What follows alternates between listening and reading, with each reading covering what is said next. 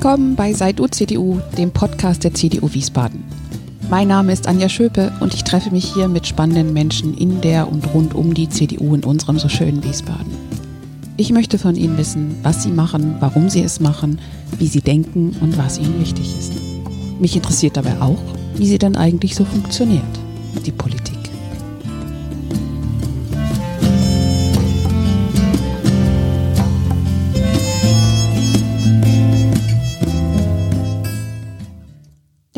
Ich begrüße Sie herzlich zu der neuen Folge unseres Podcasts. Schön, dass Sie reinhören. Puh, ich weiß nicht, wie es Ihnen geht. Diese Zeiten der zweiten Welle zehren doch echt an den Nerven, finde ich. Am 9. November haben wir trotzdem, Gott sei Dank, den Parteitag hier in Wiesbaden stattfinden lassen können. Und bundesweit, sowie natürlich auch hier in Wiesbaden, wird heftigst über den Lockdown, den Lockdown Light und die vermeintlich richtigen Maßnahmen diskutiert. Und wie lange wir das alles denn noch durchhalten können und müssen. Ich habe den Eindruck, die Nerven liegen langsam zunehmend blank. Der Ton wird schärfer, in den Medien gibt es außer der Wahl in den USA irgendwie kein anderes Thema mehr. Auf jedes Statement von Wissenschaftlern und Politikern wird sich gestürzt. Und der politische Gegner stürzt sich wiederum auf jede einzelne Aussage, die in den Medien zu finden ist. So zum Beispiel auch im Hessischen Landtag im Plenum am 11.11., .11., als unser Alexander Lorz von der FDP der Verbreitung von Fake News bezichtigt wurde.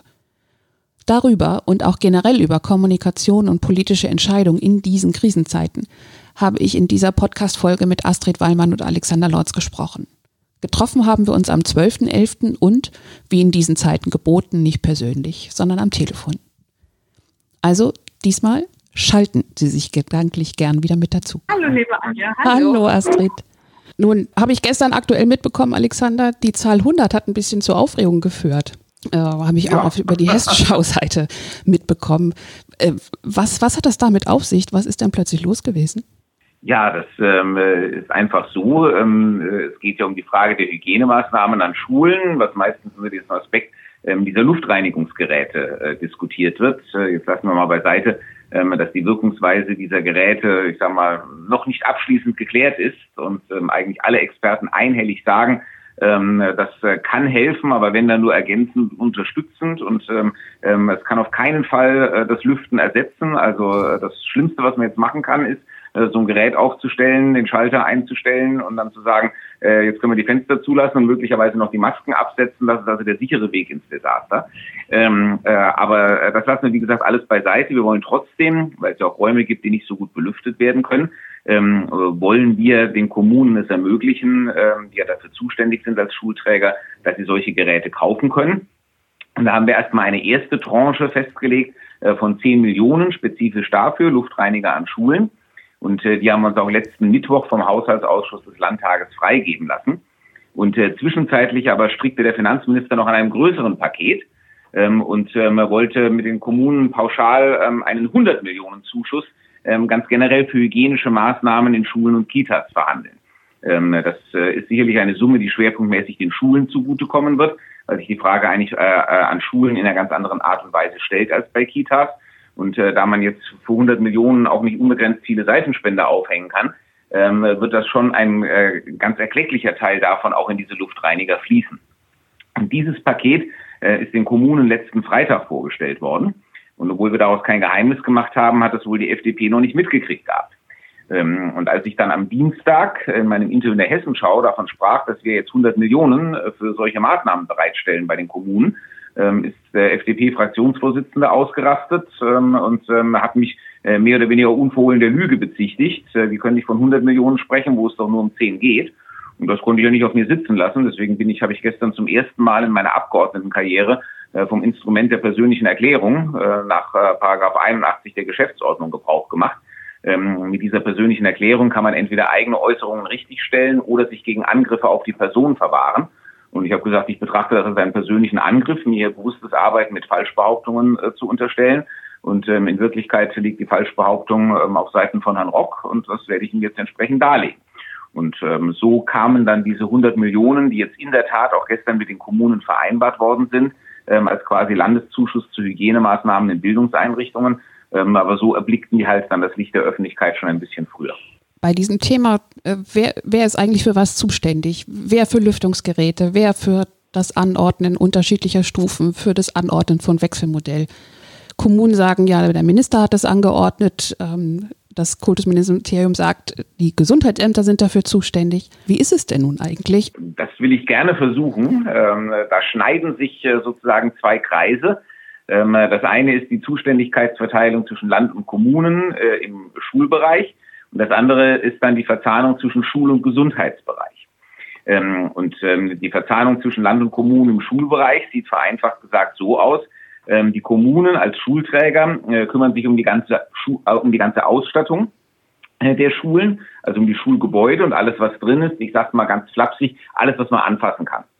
Ähm, und ähm, das Land ähm, stellt das pädagogische Personal, bezahlt die Lehrer und ist für die pädagogischen Inhalte zuständig. Also wenn man so will, das, was man nicht anfassen kann, also von den Lehrern abgesehen, aber die sollte man im Moment ja auch nicht gerade anfassen.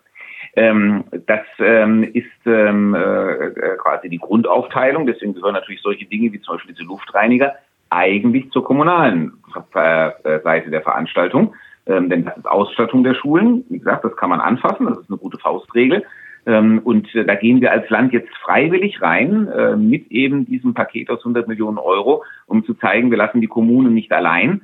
Ähm, und äh, wir helfen ihnen dabei, etwas besser zu erfüllen, was aber eigentlich ihre Aufgabe ist. Das ist die eine Seite. Die andere Seite, die mit dem Stufenplan zu tun hat, betrifft die Zusammenarbeit zwischen Schul- und Gesundheitsbehörden.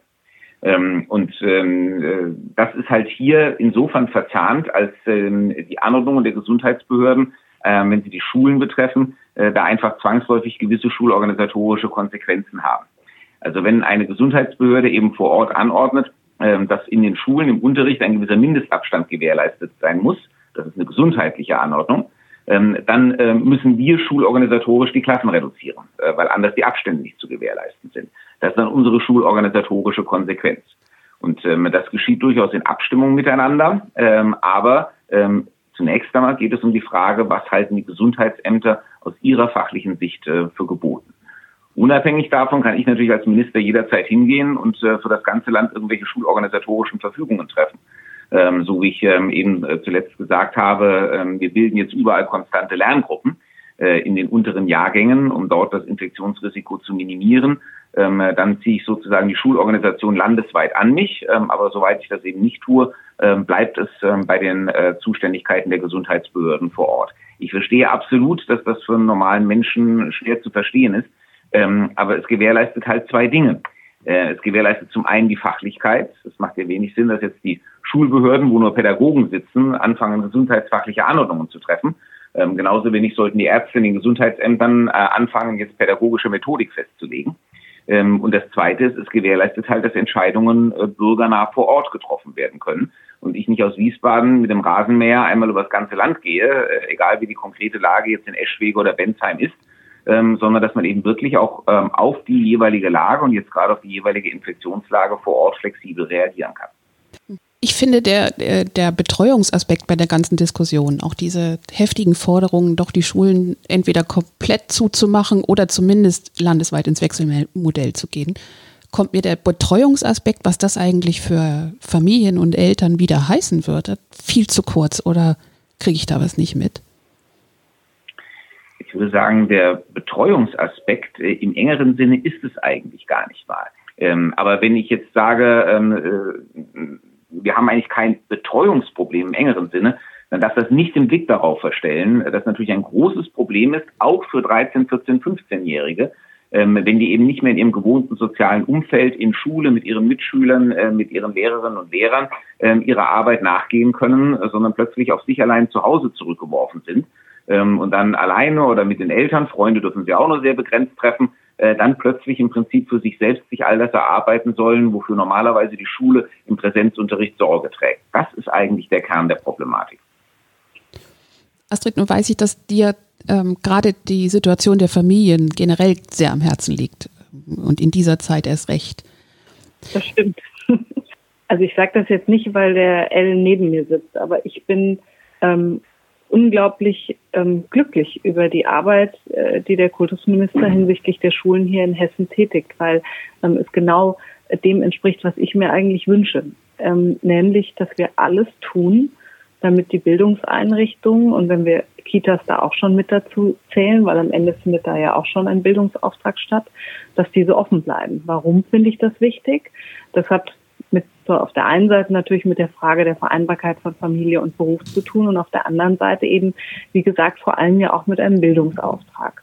Und ähm, ich bin deswegen gar nicht ein großer Anhänger von allen Modellen, die in den und Fragestellungen, die da derzeit diskutiert werden, weil ich finde am Ende, wenn es beispielsweise Lehrer gibt, die zur Risikogruppe gehören oder auch Erzieher, wenn es Situationen gibt, in denen das Maskentragen zwingend notwendig ist, dann ist das doch immer noch das kleinere Übel, als wenn ich beispielsweise ähm, in einen Wechselunterricht oder so einen Wechselbetrieb gehe, ähm, beziehungsweise auch Schulklassen am Ende dann auch schließen müsste. Und deswegen, mir ist das einfach, das für mich bei allen Entscheidungen das oberste Ziel, ähm, dass wir diese Einrichtung möglichst lange in Anführungsstrichen am Laufen halten. Und äh, wenn man dem Ziel alles unterordnet, dann ähm, kann man eben zu unterschiedlichen Entscheidungen kommen, die natürlich tatsächlich dann im Einzelfall auch wieder kontrovers diskutiert werden.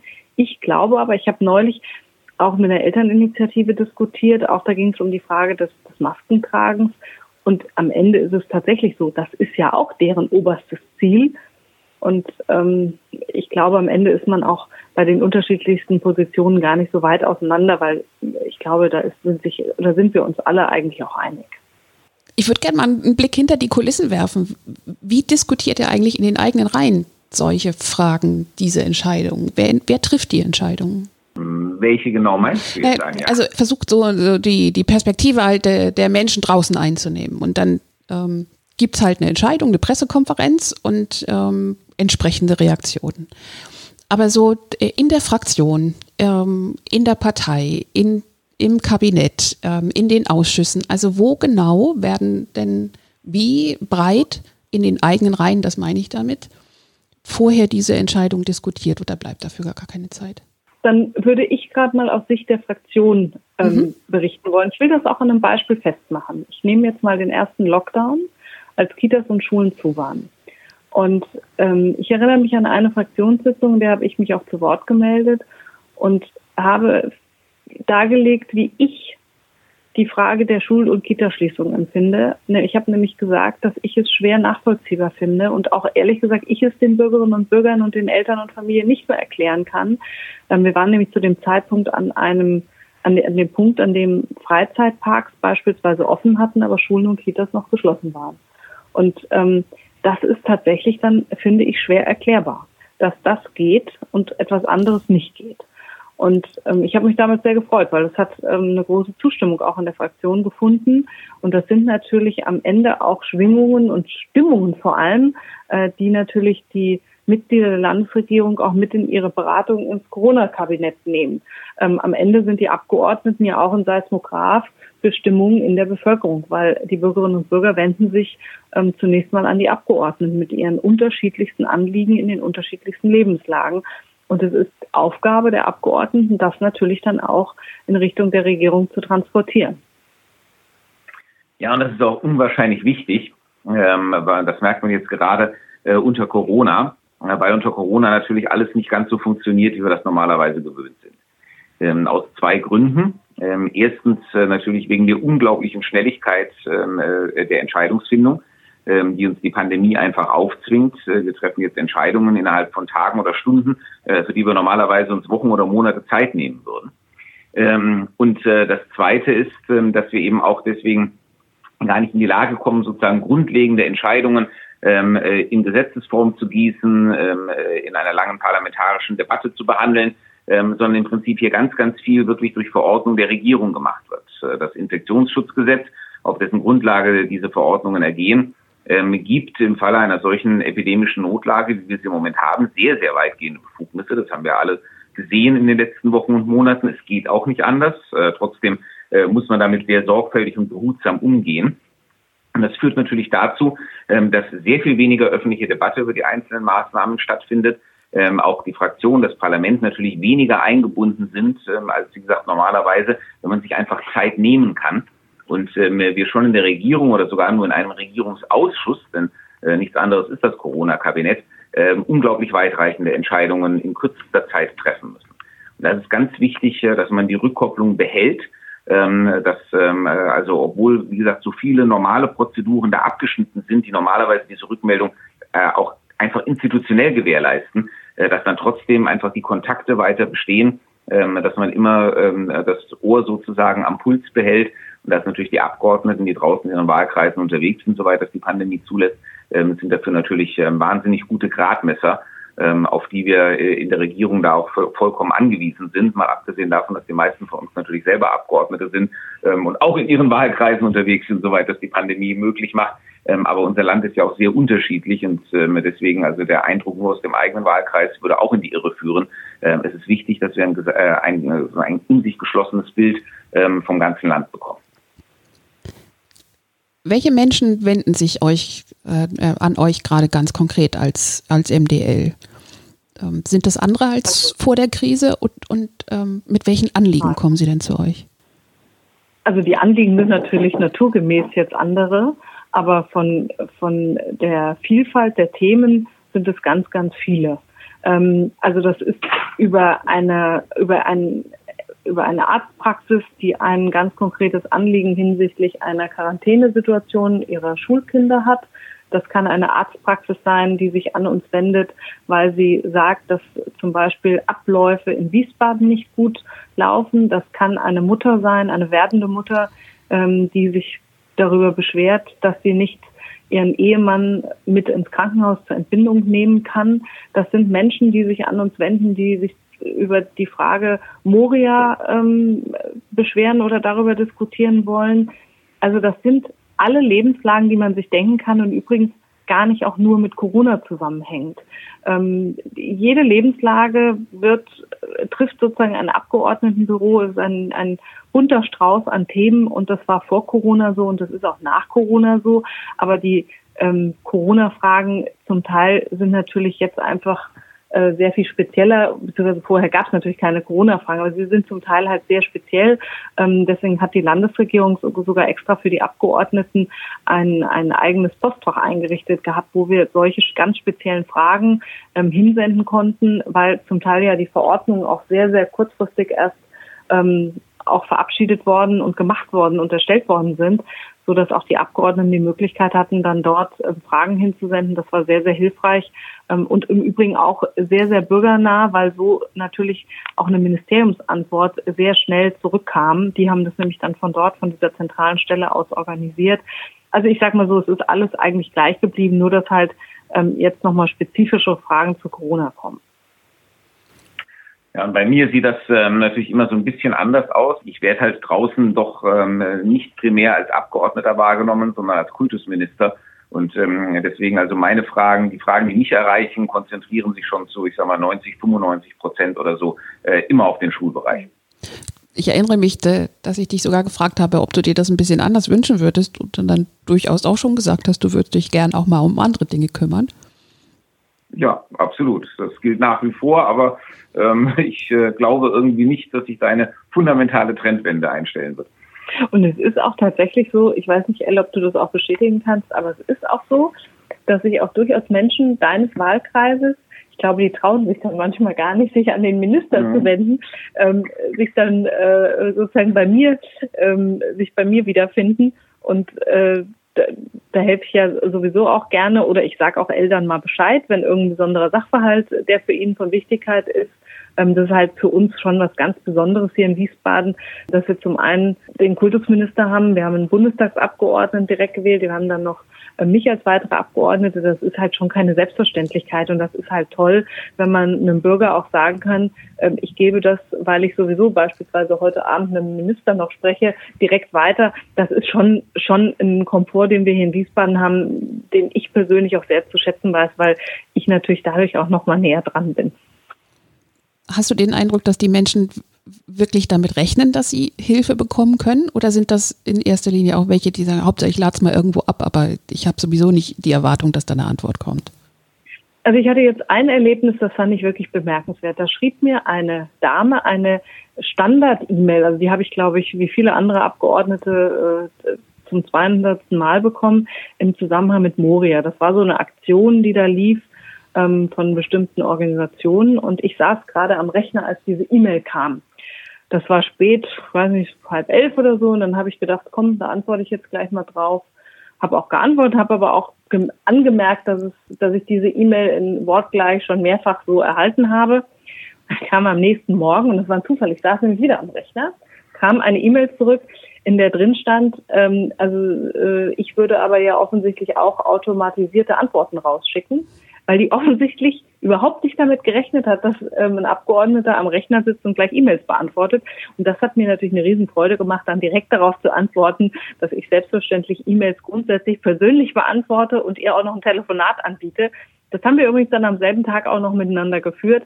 Ähm, ich stelle also schon fest, dass ähm, Menschen offensichtlich manchmal meinen, ähm, Abgeordnete antworten nicht. Und das kriege ich auch immer mal wieder rückgespiegelt, dass Leute sagen, also einfach schon die Wertschätzung, ich finde nett, dass Sie antworten. Ich finde es toll, dass Sie antworten. Ähm, ich finde aber, darauf hat auch jeder einen Anspruch. Und ich habe mir auch persönlich die Maxime gesetzt, jeder bekommt eine Antwort. Ich habe ähm, beispielsweise einmal, das war auch zu Corona-Zeiten, eine E-Mail bekommen. Also da hätte ich, eigentlich müsste man da im Normalfall nicht drauf reagieren, weil die einfach im Tonfall unterirdisch war. Ich fand das Anliegen aber sehr berechtigt. Das war der Fall, den ich eben schon geschildert habe. Die Mutter die, ähm, die werdende Mutter, die ihren Ehemann mit in den Kreißsaal nehmen wollte. Und ich finde das Anliegen sehr berechtigt. Und deswegen habe ich ihr zurückgeschrieben, habe gesagt, ich kümmere mich drum. Ich habe auch übrigens dann mit der entsprechenden Klinik hier in Wiesbaden Kontakt aufgenommen ähm, sie durfte dann übrigens auch ihren Mann mitnehmen. Das hat natürlich, das will ich ausdrücklich sagen, das sind ja dann auch keine Sonderregeln, weil jetzt ein Abgeordneter anruft, sondern am Ende ist es oft auch ein Kommunikationsproblem, dass die Leute denken, sie dürfen etwas nicht und dann kann man manchmal die Türöffner nochmal äh, geben und dann einfach nochmal klären mit der Klinik, wie es denn tatsächlich ist. Und es war eben auch so, dass die diese Klinik dann eben auch die Möglichkeit äh, grundsätzlich auch eröffnet hat. Und das habe ich dann auch, ich habe dann der werdenden Mutter auch sofort zurückgeschrieben und gesagt, ähm, dass ich mich äh, natürlich darum kümmere. Aber ich habe ihr auch geschrieben, dass ich den Tonfall sehr bedenklich finde. Und ähm, was ich sehr nett fand, sie hat sich dann dafür entschuldigt. Das sind dann auch manchmal die schönen Erfahrungen, die man macht. Ähm, aber für mich gilt auch immer der Grundsatz, jeder kriegt, kriegt eine äh, kriegt eine Antwort und ich am Ende freue ich mich über jeden Bürgerkontakt, weil es am Ende auch zeigt, dass die Leute wissen, dass man sich an Abgeordnete wenden kann. Also die Devise gilt natürlich bei uns auch, dass jeder eine Antwort ähm, bekommen soll. Ähm, es schlüpft immer mal was durch durch die Maschinerie, aber ähm, das ist schon auch der Grundsatz, den wir auch folgen. Aber ich muss ehrlicherweise sagen, also ähm, dass äh, ich am Rechner sitze und sozusagen direkt spontan die eingehende E-Mail beantworte, äh, das äh, wird man bei mir weniger antreffen, weil es ist einfach zu viel. Hm. Und ich sitze auch zu wenig am Rechner dafür. Das nichts mit mangelnder Affinität zu Computern zu tun hat, sondern einfach damit, dass man in so vielen Terminen permanent gebunden ist, äh, dass man, ähm, äh, wenn dann höchstens äh, irgendwann in der Nacht dazu kommt, ähm, sich eben dann auch mal mit diesen Dingen vertieft dazu zu wenden. Gibt es, gibt es so Kontakte, Begegnungen mit Menschen jetzt mit ihren Problemen, gerade wegen, wegen Corona, die euch ansonsten noch so besonders in Erinnerung sind? Und ähm, damit zusammen die, äh, die Frage, wo liegen unsere wirklichen Probleme gerade und wo gibt es halt, also wo, wo sagt ihr auch, also Leute, nur haltet mal den Ball flach, das, das seht ihr als Problem, aber eigentlich ist es keins. Also ich will mal ein Beispiel benennen. Wir hatten ein Gespräch mit der Initiative Familien in der Krise. Ähm, dieses Gespräch fand ich deswegen interessant und auch ähm, wichtig, weil die uns nach dem ersten Lockdown zurückgespiegelt haben, dass sie der Auffassung sind, dass die, das Thema Familie zu wenig in der Politik und in den Entscheidungen der Landesregierung eine Rolle gespielt hat. Und ähm, solche Anmerkungen und Einschätzungen, die darf man nicht abtun, sondern das ist eine Wahrnehmung, die ja vorhanden ist. Also wir können ja nicht sagen, es stimmt nicht, wenn uns Menschen gegenüber sitzen, die es aber anders empfinden. Und deswegen sind das schon Gespräche, die eine hohe Bedeutung haben, weil man das natürlich auch in das eigene politische Handeln auch ähm, mit reflektieren muss und auch mit, mit reinnehmen muss, dass man zukünftig ähm, offensichtlich auch in der Kommunikationsfrage etwas ändern muss. Ich kann aus eigenem Zutun ja sagen. Und ich meine, wir haben einen Kultusminister, der hat selber eine Familie, der weiß ja auch, was ein Lockdown bedeutet, ähm, dass die Familien und all diese gesamte Thematik eine ganz große Rolle bei uns gespielt hat. Ähm, natürlich ist es aber so, dass keiner von uns jetzt nach jeder Fraktionssitzung einen ausführlichen Post macht, weil das sind am Ende auch vertrauliche Sitzungen und berichtet, ähm, wie ausführlich wir diese Fragen ähm, hinsichtlich der Auswirkungen auf die Familien diskutiert haben. Also das sind das ist sicherlich so ein Erlebnis, das mich geprägt hat. Und natürlich sind es dann auch die Einzelschicksale, die einen auch mitnehmen. Wenn jemand sein Gewerbe abmelden muss, der in der Veranstaltungsbranche tätig ist, weil er einfach überhaupt keine Zukunftsperspektive mehr für sich sieht, ähm, wenn es Familien gibt, die ähm, große Nöte haben, weil sie nicht wissen, ähm, wie sie zukünftig ihre Miete zahlen, das ist völlig klar, dass einen das nicht kalt lässt. Und das sind auch ehrlich gesagt die ganz schwierigen Momente. Und deswegen ist es auch so wichtig, dass die Politik dann in solchen Fällen durch die unterschiedlichsten Hilfsprogramme auch hilft und dass wir da eben auch vermitteln können, weil manchmal auch Menschen gar nicht so genau wissen, ähm, wo sie sich hinwenden sollen. Und das ist auch eine Aufgabe eines Abgeordneten, ähm, da Hilfestellung zu leisten. Und das ist, glaube ich, auch eine ganz wichtige, wichtige Bindefunktion, die wir da auch, auch einnehmen. Und wie gesagt, für mich ist es einfach wichtig, ähm, egal ob das positive oder negative Rückmeldungen sind, dass man die einfach auch annimmt und überlegt, was kann ich zukünftig anders machen, damit beispielsweise der Eindruck, Familien würden ähm, keine ausreichende Rolle spielen, dass das sich nicht wiederholt. Also ich habe den Eindruck, dass die Menschen sowas nicht sehen, nicht wahrnehmen können, dass das ähm, wirklich so eine Wirkung erzielt wird, dass ihr auch dann so drüber nachdenkt. Ja, das erreicht man ja am Ende äh, nur durch auch die, die Gespräche, die Kontakte, dadurch, dass das auch weitergetragen wird. Also ich weiß zum Beispiel, dass die Elterninitiative, die mit uns das Gespräch hatten, ähm, das in ihrer Initiative, und das sind ganz viele engagierte Familien und Mütter hier in Wiesbaden, dass sie denen das natürlich auch rückgespiegelt haben.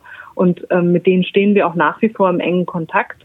Und ähm, wir haben zum Beispiel nach wie vor da auch immer mal Diskussionen miteinander, weil vielleicht die Prioritäten und auch die ähm, unterschiedlichsten Auffassungen eben dann nicht unter einen Hut zu bringen sind. Ähm, weil ich sage auch immer ehrlich meine Meinung und beispielsweise bei der Frage der Maskenpflicht habe ich vielleicht eine leicht andere Tendenz in der Frage, wie ich das bewerte und ob das das vorrangige Ziel ist. Ich habe ja vorhin schon gesagt, das vorrangige Ziel für mich ist immer, dass die Schulen und die Kitas offen bleiben. Dem ordne ich alles unter. Ähm, und ich glaube, es ist einfach wichtig, wenn man das Gefühl den Menschen gibt, und es ist auch so, dass sie nicht nur gehört werden, sondern dass das eben auch ähm, weitergetragen wird. Und das ist auch die Aufgabe von Abgeordneten in den Fraktionssitzungen, sowas dann eben weiterzugeben. Und als ich damals diesen Punkt angesprochen habe mit der Frage der Öffnung und eben auch den Hinweis gegeben habe, dass es Widersprüche gibt, hat das eine hohe Zustimmung in der Fraktion gefunden. Genauso das Thema jetzt, das wir gerade erlebt haben, die Frage der Schließung der Musikschulen oder auch der, ähm, der, der Sportmöglichkeiten in, in Sporthallen in kleinen oder mit zwei Personen. Ähm, das hat ja auch hohe Wellen in der Fraktion geschlagen, äh, neben den Verbänden, die sich auch engagiert haben. Und ähm, natürlich führt das dann auch dazu, dass man über zumindest das Corona-Kabinett und auch die Regierung natürlich nochmal über Entscheidungen ähm, nachdenkt. Und das ist auch der richtige Weg und ähm, zeigt ja auch, dass Politik sich auch korrigieren kann. Und das ist, glaube ich, auch wichtig für, für Menschen, also für Menschen ein wichtiges Signal, das auch zu sehen. Wo haben denn unsere Mitglieder aktuell die Möglichkeit, äh, wirklich in die Diskussion zu gehen über das, was gerade passiert, über die Maßnahmen, die, die ähm, ergriffen werden, die diskutiert werden? Also es gibt eigentlich eine ganze Menge Foren, äh, die da auch innerhalb der Partei ähm, organisiert werden. Natürlich ist das ähm, unter Corona-Bedingungen auch alles ein bisschen schwieriger geworden. Ähm, früher hat man sich ja eh ständig gesehen, ähm, äh, auf den ganzen Veranstaltungen, die die Stadtbezirksverbände machen, ähm, auf, ich sag mal, den ganzen Festivitäten, äh, die so am Wochenende laufen, bei den Vereinen, ja, beim Sport, also überall dort, wo man halt auch hinkommt, ähm, gerade auch als äh, lokal verwurzelter Politiker. Ähm, und da ergeben sich die Gespräche eigentlich wie von selbst. Äh, das tun sie jetzt im Moment natürlich nicht unter Corona-Bedingungen, deswegen muss man sie organisieren. Ähm, aber auch das findet statt. Also ich war zum Beispiel letzte Woche war ich bei einem Stammtisch, ne? Stammtisch ähm, der Dietricher CDU. Ähm, äh, der Stammtisch sah so aus, äh, ich saß in meinem Ministerium im Besprechungsraum vor meinem Kameraequipment und äh, die anderen saßen auch alle zu Hause. Ein paar hatten das im Stammtisch noch wörtlich genommen und hielten ihre Weingläser in die Kamera. Da habe ich mir gedacht, okay, habe ich jetzt auch falsch gemacht. Bei mir gab es nur Wasser. Ähm, äh, aber das ähm, ist zum Beispiel eine solche Möglichkeit. Oder auch, ich werde am 1. Dezember wieder eine telefonische Bürgersprechstunde abhalten, äh, wie ich das als Landtagsabgeordneter ja immer in regelmäßigen Abständen tue. Und äh, daran ändert auch die Pandemie nichts. Die Pandemie hat nur geändert, Früher bin ich irgendwie ins Bürgerhaus oder so gefahren, habe die Leute vor Ort getroffen. Äh, jetzt können wir halt nur telefonieren. Ähm, also in dieser Hinsicht äh, läuft eigentlich sehr viel und ähm, bin ich auch dankbar für all das, was da entsprechend organisiert wird. Man muss halt ein bisschen mehr initiativ werden jetzt als früher.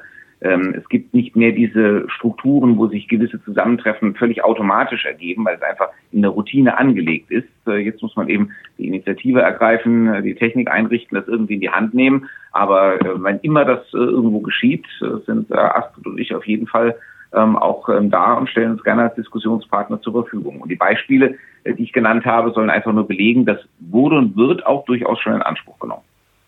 Genau, und auch die, auch die Kreispartei bietet ähm, zwar, also wir planen das jetzt auch gerade noch, aber es gab schon eine Veranstaltung mit zwei Wissenschaftlern und äh, das soll auch fortgesetzt werden. Das ist auch eine Möglichkeit, dann an ähm, versierte Persönlichkeiten auch nochmal spezielle Fragen im Zusammenhang beispielsweise mit Corona zu adressieren und ansonsten ist es natürlich, und das läuft übrigens genauso weiter wie bisher auch, wer eine Frage hat, meldet sich. Mhm. Und ähm, oder auch ich rufe mal Leute an und frag, zu, frage zu bestimmten Themen, wenn ich irgendwas im Sport habe, dann rufe ich einen Rainer Pfeiffer an. Also wir haben gerade letzte Woche wieder länger telefoniert. Das, ähm, da, also tatsächlich finde ich ja auch, dass Corona uns zumindest auch äh, lehrt, dass man auch mit den neuen Techniken äh, durchaus viel organisieren und auf die Beine stellen kann ähm, und wir trotzdem in Kontakt bleiben können. Aber uns allen fehlt, das ist ja auch klar, der persönliche Kontakt und das einfach irgendwie wieder nah beieinander sein und äh, zusammensitzen. Und wir hoffen einfach, dass die Entwicklung das bald wieder zulässt. Vielen Dank, Astrid und Alexander. Und du, liebe Astrid, hast mit diesem Schlusswort absolut recht. Hoffentlich können wir uns bald wieder auch in der CDU Wiesbaden persönlich treffen und persönlich miteinander diskutieren. Zwar geht es auch mir so, dass ich viel gelernt und viele Vorteile gegenüber digitalen Formaten revidiert habe. Da geht viel mehr, als ich vor der Pandemie dachte. Doch was immer wegfällt, ist der spontane Austausch in der Pause von Veranstaltungen mit den Menschen, die man bei Veranstaltungen zufällig trifft, die zufällig neben einem sitzen. Selbst in den Vorstandssitzungen fehlt das oder kommt zumindest viel zu kurz. Und das jetzt schon seit über acht Monaten. Ich glaube, das tut uns nicht gut. Im Moment können wir es nicht ändern, aber hoffen wir das Beste, dass es für die Zeit vor der Kommunalwahl bereits anders sein kann. Ich danke fürs Zuhören, freue mich über jede Rückmeldung, wenn Sie denn mögen, an podcast-wiesbaden.gmx.de podcast-wiesbaden.gmx.de. Bis zum nächsten Mal, Ihre Anja Schöper.